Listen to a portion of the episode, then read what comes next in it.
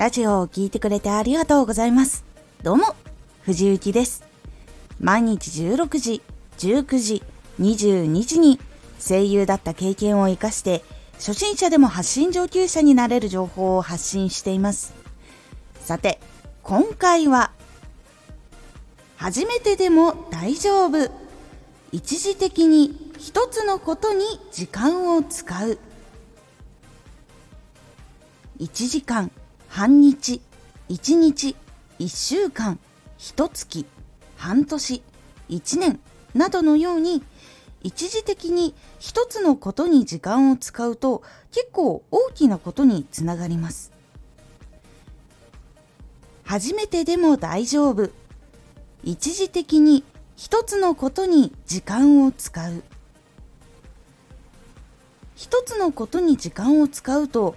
一つのことについてすごく詳しくなることができ一つのことを分析しやすいのでデータも集まりやすいのでおすすめなんです。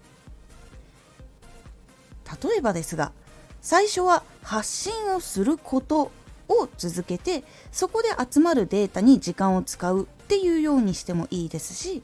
あえて一つのテーマのみを発信し続けることにチャレンジしてみることでこのテーマではどんな人に届くのかっていう情報を集めてもいいんです。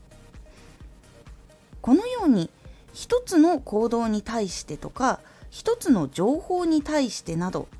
一つの行動を続けてみるようにすると少しずつそのことについて情報や新しい分析の材料が集まりやすくなります。このことって実は少し続けただけだと結構情報って集めるの難しかったりするんです。日々起こることだったりとかあるきっかけで起こったことそこで情報が新たに出てくるっていうこととかがあったりするので結構日々続けるっていうことがこれ結構大事だったりします。結構少しだけだと表面的なことしかわからなかったりすることも多いです。しかしずっと続けてるといろんな角度から見た壁とかチャレンジとかをする時になかなかこれ難しいうまくいかないっていうこととかに出会うことで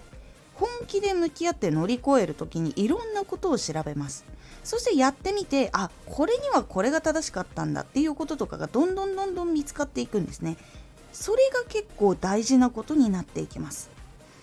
これはどうしても一つのことに一時的に時間を使って継続するっていうことでしか生み出すことのできないかなり貴重な情報になります。ぜひやってみてください。この時間をたくさん積み上げると知識、情報、経験っていうのが集まるのでかなり成長することができます。他にも一つ一回やり終わったら次別なことに一時的に時間を使うっていうことをどんどんどんどん積み上げていくと経験値とか情報とか知識っていうのがどんどん溜まっていって他の人では説明できないような感じることができないようなことを伝えることができるようになっていきますので結構おすすめの方法になっています。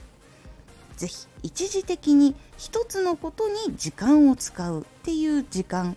期間っていうのを作ってみてください。今回のおすすめラジオ。空気を読み続けるだけでは辛くなる。